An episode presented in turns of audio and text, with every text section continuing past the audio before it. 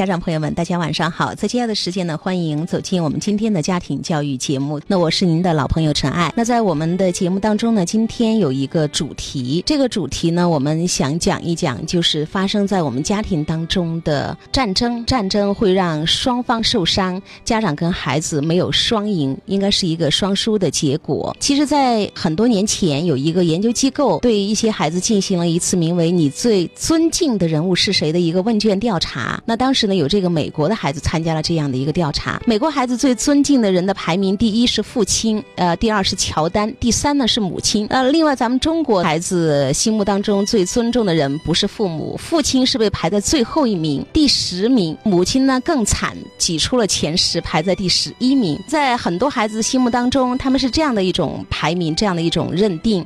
那当时关于这样的一个问卷调查，西班牙呢曾经发了一条电讯说，呃，不少中国父母自以为。为是他们是世界上最好的这个家庭的教育家，但是他们无法阻止他们在孩子心目中地位的不断下降啊！这样的一种状态究竟是为什么呢？其实今天看到这篇文章的时候，主要是说在咱们中国大多数的家庭当中，我们的家长跟孩子父母没有办法做到平等的对待孩子，或者是尊重孩子。那今天其实我不光要讲平等跟尊重，我说的是家长跟孩子之间的一场战争。所以说到这儿的时候呢，我想请。请出我们今天的嘉宾，大家熟悉的老朋友，心理咨询专家彭海萌彭老师，晚上好。晚上好，大家好。刚才我讲到了，今天我们要讲一场战争。家庭教育当中看到了一条视频，我是演说家里边大家熟悉的有一个著名的主持人叫马丁，他的一场这个演讲，他的这个演讲的题目就叫父与子的战争。对，我今天也看了。嗯，其实你刚才说的那个排名，我其实一直也很想讲这个问题，因为我在中小学也会问孩子们：“你最尊敬的同性或者异性吗？”当时因为我们在讲性别认同，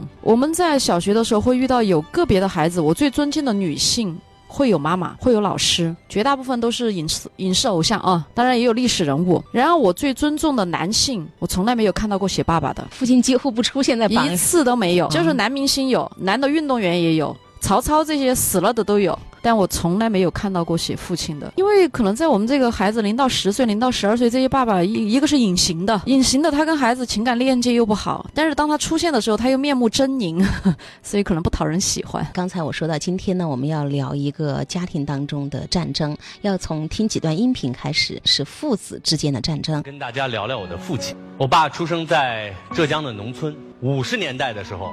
他就考上了大学。我爸四十岁的时候，我出生了。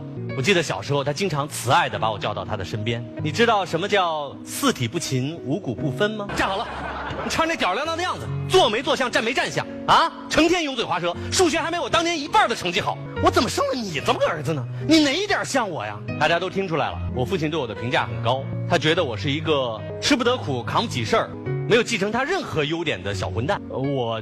对他的评价也不低，我觉得他是一个守旧、抠门完全没有任何生活情趣的老顽固。说实话，当时我和我爸爸的战争环境是很残酷的。我什么体力啊、财力啊、智力各方面都不占优势。刚才这一段，就父亲中年得子啊，就是照他开玩笑，马丁说那应该是溺爱的不行。真的，在那个年代的父亲当中，我觉得还挺普遍的。我今天看的时候也看到了我自己，因为实际上我父亲也是那个六一年，就是跟他那个父亲差不多那个年代的大学生，从农村考出来。觉得那个年代这种老知识分子有相同的地方，他们跟孩子说话的时候呢，就充满了那个道理，讲成语四体。体不勤，五谷不分。他们跟孩子说话就不太生活化，讲的话全是书本上的话。然后呢，当然是贬损为主了，就是你那个吊儿郎当。我觉得他们特别看不惯谁吊儿郎当、懒懒散散。你没觉得那一代老知识分子身上那个严谨、那个高标准？哎，我觉得他们特别统一。哎，分析起来好像大家具有一个共性，是吗？因为我也被批评过，就说我是惰性元素，搓一下动一下，没有看到一种特别积极的状态在你身上。父亲会觉得，嗯，对，就这一代父亲，其实有时候我们会觉得这些父亲他。我跟有些家长讲，我说你太严谨了，嗯，你严谨的都不像一个人，你严谨的像一个带道德楷模，就从书上走下来的。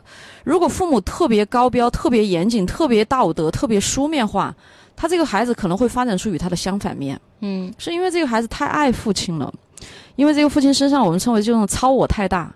那个本我那种真正的鲜活的人性是被压抑的很深的，所以孩子因为太爱他，所以很多时候带他表达。你没发现这种家里养出来的孩子很多吊儿郎当的，随性特别大哦，就是父亲越严谨，孩子越可能走向反面，就这个意思。他就越有可能会有会发展出这一面来。当然有两种可能，一种可能他会很像父亲，就是父亲如愿以偿把他改造成我要的样子；但另外一种就是那个对面异性就发展起来，所以有可能这个就像马丁说他自己那种吊儿郎当一样，父亲一连串的否定。当中批评当中指责当中哈，马丁说我对父亲的评价也是守旧抠门儿，而且在这样的一场父亲跟孩子的战争当中，他当时是不占优势的，尤其是提到了财力、物力，还有个什么力？嗯，智力。那天有一个初中生也跟我讲，他说：“你说让我离家出走，他说我没钱呐，我攒很久我都攒不到那个钱，这孩子还是很痛苦的。你鼓励他在青春期与父母打这一仗，在形式上要实现对父母的一个打败，这个孩子才能从男孩走向男人。但现在孩子。”打这一仗确实就不占优势啊，钱都没有。就目前是没有能力的，是吗？嗯，对，就像他说的，他这个战争他只有游击战，不对等嘛。这个时候，父亲是那么的高大，然后掌握经济大权，然后在家长是一个一家之主。对，今天下午我见了一个高一的孩子，实际上他有点抑郁倾向了。然后说到家里面，他妈妈跟我讲，这个孩子怕他爸爸得很，就在爸爸面前根本不敢表达我的观点与想法，就是一个高中的孩子了，对于父亲还是这份深深的惧怕。我说这个关系就不好。这个孩子的问题就是在家里，父亲吼骂他的时候，他会把情绪吞下去，就他情绪无法疏解出来。他这大量的愤怒吞到身体里头去了以后，就很压抑，压抑太深以后，他整个人现在就懒懒散散，啥都不想干。所以这还是真的很难受。曾经看到一位朋友说：“我现在在外面听到别人一声咳嗽，都会心惊胆战。”父子间的战争，我们刚才听到了第一段，那下面呢，我们来听一听第二段。当然，我爸也不都是缺点啊。优点也有很多，他最大的优点就是，如果有一百句评价一个事情的评语，他特别能够精准的找到最难听的那句，送给我。期末考试，我考了全年级第二名，全年级第二哦，拿着卷子回家邀功，我妈特高兴，转身准备去给我做我最喜欢吃的红烧肉。我爸说：“哎，等会儿，等会儿，我看看。”看卷子，笑眯眯的转头，对着我说了一句：“所有的中国家长。”都可能在那个时候说的话，你们猜是什么？第一名是谁呀？就是这著名的这一句。第一名是谁呀？当时我就石化了，一盆冰水浇脑袋上。行，较劲是吧？第二年我考了全年级第一名，啪把卷子摔在面前。我心想这回看你说什么。我爸拿起卷子，嗯，哎，这道题我给你讲过吧？你怎么又错了？我就愣了。然后，我爸对着我说出了他这辈子唯一会的一句人生格言。人最大的愚蠢之处就在于在同一个地方摔倒两次，我就站在那儿，直勾勾的站在那儿，也看着他反击。爸，我觉得人生最大的愚蠢就在于他明明想夸他的孩子，但是他不会夸。中国式的父亲，我觉得最大的问题不在于打骂，最大的问题在三个字：不认同。我爸对我深深的不认同，从小带给了我深深的挫败感，这种挫败感会转化为深深的逆反。你不是想让我学理科吗？我偏不。你不是想让我像你一样成为一个工程师吗？我偏不。你不是想让我凭技术走遍天下吗？我偏不。说实话，跟爸爸对抗的滋味并不好受，我很纠结，我究竟该怎么办？最后呢，连续三个我偏不，我偏不要跟父亲对着干。但是呢，马丁也感叹说，其实跟父亲的这场战争，他心里还是挺痛苦的，不知道该怎么办。那关于第二段反映出来的一些问题，我们同样要开始讨论了。请出彭老师，听到这段真的很难受，尤其是那个他总结那三个字总结的特别好，就是不认同，不认同，这真是一场双输的战争。就是你考了第二名，然后问你第一名是谁。你都考了第一名了，然后在里面挑，哎，这道题我跟你讲过的啊，你这个怎么可以在同一个地方摔倒两次？反正就是你干了啥，我都能跟你挑点东西出来，永远不满意嘛。哎，这个真的让孩子待着好难受，他就是不愿意夸，不愿意表扬。当然，他觉得这样子可以让孩子有更大的进步。这个不认同，我确实我觉得总结的特别好。我们的家长养育孩子的时候，有一个很大的部分就是他不愿意看到这个孩子成长为那个孩子他本身的样子，他要那个孩子成长为我要的样子。哎，这个真的太难了。你要的样子到底是什么？而且你要的样子你还随时在变的嘛？呃，你要的样子，你是苛刻的在要求我，严苛的要求我。然后我第二名呢，你要你要，然后你又说要第一名，那弄回来，你又说这道题我给你讲过的，要是这道题我都没问题了。就像我上次我朋友说的，他拿到卷子先看女儿的卷子是不是一气呵成，这什么时候是个头呢？特别让人痛苦的一个。对，在这个过程中，我们的父母就是给了孩子一份深深的无能感。就是挫败，就是这些父母，我们用个难听的词叫傲慢。嗯，当然我们用个悲悯他们的词，就是这些父母他本身自己内在也有很多问题，就是他永远都要全能、超能、全部赢，因为我要全能、超能，那么那个无能感就要由我身边的人来承担。比如说，就像马丁他家里，他的他妈妈。还有他们孩子就要来承担这份无能感，红烧肉没烧好啊，成绩没考好啊。但是这个爸爸本人他就必须要保持一个完美无瑕，天神下凡，所以他身边的孩子跟配偶就永远要承担他扔出来的无能感。我看到这个视频的时候，就是是紧紧的握着这个拳头，就是他这么一个成年人了，四十多岁了吧？嗯。但是讲到这些个情节的时候，心里的那种创伤、那种痛，你还是看得出来，整个人。对，当年被卡在那儿的，就怎么做都不能得到父亲的认。认同，记得我曾经看综艺节目，高晓松也谈了这样的一个问题，父亲对他的不认同。对，他说他妈妈就告诉他，你从小到大就没有跟你爸说过一句话。他说后来长大了想，其实父亲还是有些地方是就是可以去讨论去学习的，但当时就是压根儿不考虑，因为已经烦他的不得了，就对人不对事，只要是父亲说的，他说我通通反对，我一定要先把这个人反对了再说，就不接纳，完全不接纳。所以说教育的前提是良好的亲子关系，这个父子关系不好了，你父亲想怎么教育。都没办法。今天我们讲到的是好多家庭当中普遍可能存在的一种现象，不管是爸爸还是妈妈，就是永远都在要求孩子、评判孩子、指责孩子，或者是跟孩子讲很多的道理，就是很艰难能够得到爸爸妈妈的一个一次肯定、一次认同。刚才我们讲到了高晓松，他有这样创伤哈。对，彭老师好像王王朔也是是吧？是妈妈特别强势，是因为他妈妈的那个强势。嗯，姜文也有。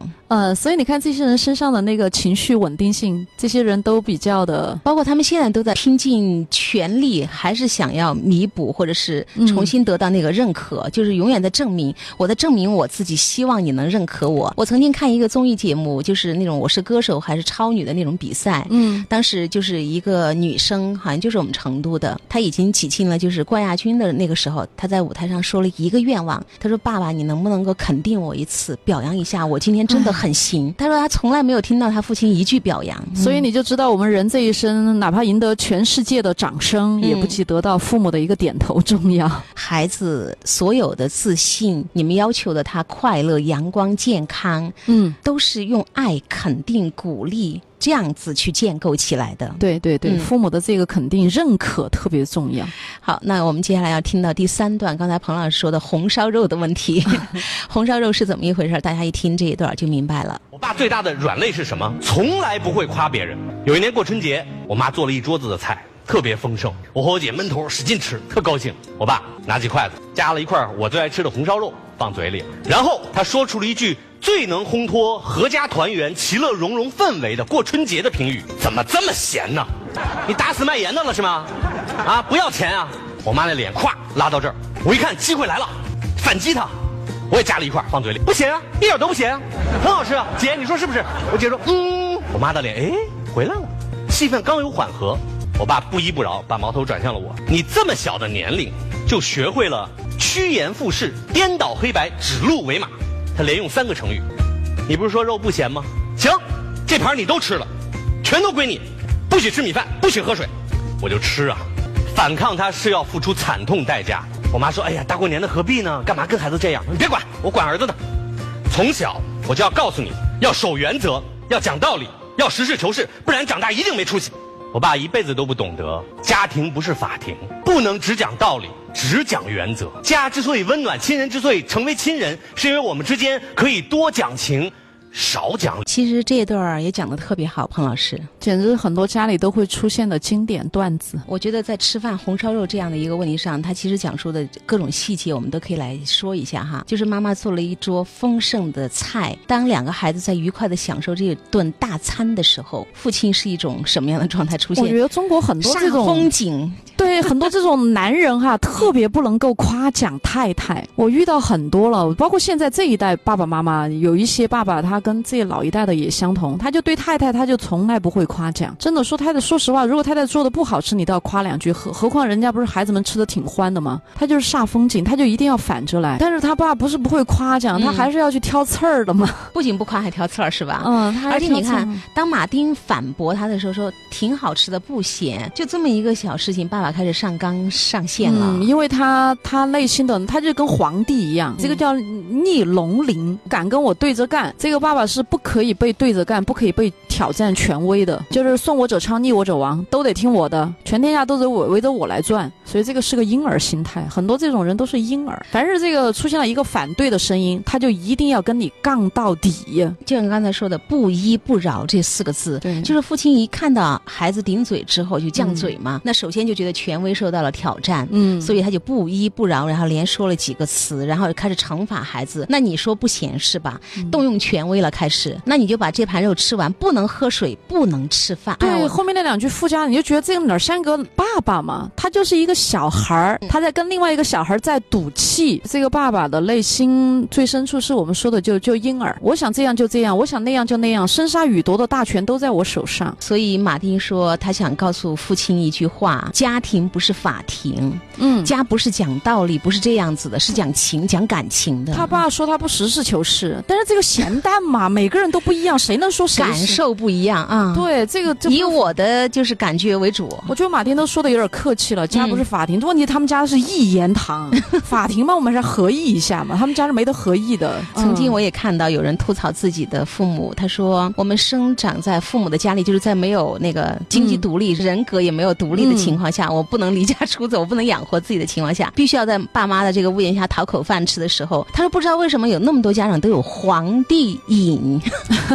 真的都把自己当太上皇了，就是觉得活得特别辛苦。哎呀，我看了很多孩子，那天有个孩子他是高一的，他父母已经把他送到戒网学校了，他熬了三个月回来了，现在他还是会上网，他的父母呃用那个扫把打他。满脸血，但他不敢反抗，他不敢跟父母对着干。已经他力气很大了，可以不被打了，但他不敢。他如果敢打的话，就要把他送回去，又送回去。嗯，那个不是说你去不去，他用手铐铐的，所以他为了不去，他就憋着。他现在就忍，他就整个人忍得来。我刚才说的叫攻击内化，那些愤怒情绪在他内心里燃烧，烧他自己的生命活力，因为他敢怒不敢言。他整个人也是抑郁，也是偏那个倾向。我见好多这种高一孩子，男生。刚才我们就是讲到了，在好多家庭当中，父父母的那种权威一言堂，那种以我的意志为准。其实，在这样的家庭当中，孩子们真的是待得挺辛苦的。家应该是温暖的港湾。那刚才马丁也有这样的一个表达，是让人觉得温暖的一个地方。再来听他最后一段，我觉得也是特别的有意义。我跟他聊了很多，那天晚聊了很多过去从来没聊过的话。我一直想跟他聊天，但是我没找到机会。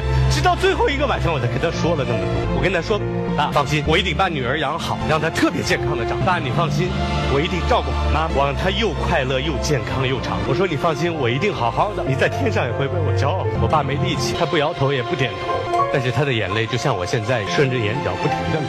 这就是我和我父亲的最后一次。我爸走了。这场父子之间的战争终于落下了他的帷幕，没有赢家，但是有很多遗憾。我的父亲，他身上有着无数中国父亲的缩影。爸，如果有来世，我希望能跟你再做一回父子，我们交换一下位置，我做爸爸，您做儿，我会亲手给你做红烧肉，然后告诉你，和家人在一起吃饭就是世上最好的美味。我会在你考试之后大声的夸你，告诉你，只要你努力了，爸爸就是为你骄傲。我会把所有的道理和原则都放在地上。用我们父子之间的爱打开我们之间的心门，爸，给我一个机会。让我们再续一世情缘。好的，听完了这样一段之后呢，其实是爸爸最后得了癌症，得癌症之后呢，就是正好也是他女儿的出生嘛，孙女儿，所以爸爸呢，其实特别想看到他的孙女儿，但是由于在重症监护室，就是都是重症病人，医生包括家里人都说的有这个病毒会对孩子不好，但是马丁特别想了爸爸这样一个遗愿，去征询爸爸的意见，爸爸坚决不肯，摇头，坚决告诉儿子说我。不见我的孙女，不要带到这个地方来。所以马丁当时就哭着跟爸爸说：“这一回我听你的。”就在那一晚上，他跟他父亲有了一个长的时间的一个聊天。他说：“这是他从来都想得到的一个机会，在这个时候得到了，但是非常遗憾，父亲是最后一次跟他这样的一个聊天，而父亲只能够默默的流泪。”马丁最后他有一个表达，他说：“其实我知道你也是爱我们的，为这个家也付出了很多，但是我希望下辈子我们能做父子，是交换一个角色，我当爸爸，你当儿子。”就是说了这么重这么多的话，看到我们稀里哗啦的最后，应该说马丁是幸运的，就是在父亲就过世的前几天的晚上，他跟他父亲有了一个和解的机会，实现了一个和解。嗯，我前段时间有一个妈妈来找我，她实际上是想谈她的先生，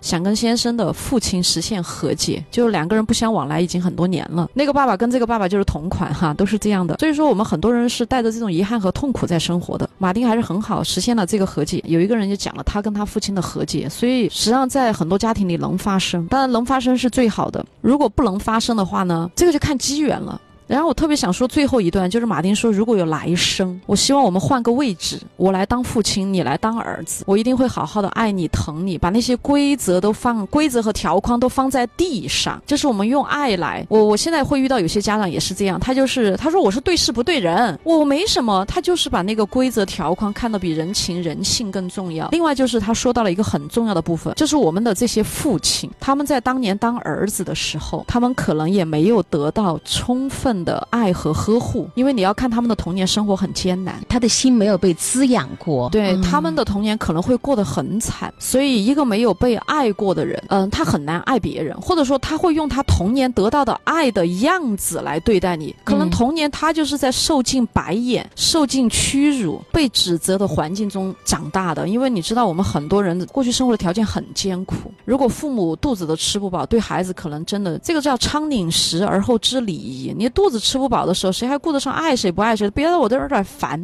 所以，我们很多的父辈，包括我们这一代的家长，人家说是不是这一代家长就会一代比一代好？这个是没法肯定回答的。我们这一代的家长，七零后、八零后、九零后，这有些家长他的童年还是过得很堪忧的。我们遇到有些八零后的家长，他小时候被父母用皮鞭抽大的，他现在你别看他八零后哦。他也接受了高等教育，他对他的孩子还是要用皮鞭。其实我身边有朋友跟我说过这样的一个事情，他说由于他小时候是这样子长大的，他想规避这样的一个情况。他说，但是不知道为什么，当孩子让他冒火的时候，他曾经厌恶的那些行为就会在他身上发生。当他过后反应过来的时候，他会泪流满面。其中有一个妻子有一次特别累，回家之后他就看到家里乱七八糟的，老公呢好像是工作没有他强，就是家里乱，好像饭还没有做好，他在睡。瞬间就爆发了，开始指责老公：“你是一个无用的废物，我怎么会找到你这样的一个人？”她当时老公特别的震惊，看着她，不知道为什么要这样子骂她。然后孩子也在一边哭。她说：“我突然想到了，在那一瞬间，这个就是我妈骂我爸爸的状态。”然后她当时她说的，我就哭的稀里哗啦的。她说：“我最讨厌这种状态，没想到我我会在不高兴的时候，把这个状态一下子用在我和我伴侣、我孩子的这个米身上。”嗯，历史会代代重演，所以我们一定要有觉察，就是我们童年的。时候，如果我们的父父亲母亲在与我们的互动当中，你自己是觉得缺爱的，因为我现在遇到有些因为孩子的问题到我们这儿来，然后这些父母，然后我就问两句，问两句，然后他们提到他们的童年，那是哭的稀里哗啦的。当我们有觉察，我说才会反省，我们才会真的改变。我们现在成为孩子的原生家庭，所以我希望像早期彭老师在我们节目当中说的，成长起来之后能够画一个休止符，嗯，不要代际传承了。如果有很好的成长，我们内心有充。充分的爱，通过各种渠道有这个爱以后，我们跟我们的父母之间也能更好的实现和解。今天节目就这样，谢谢。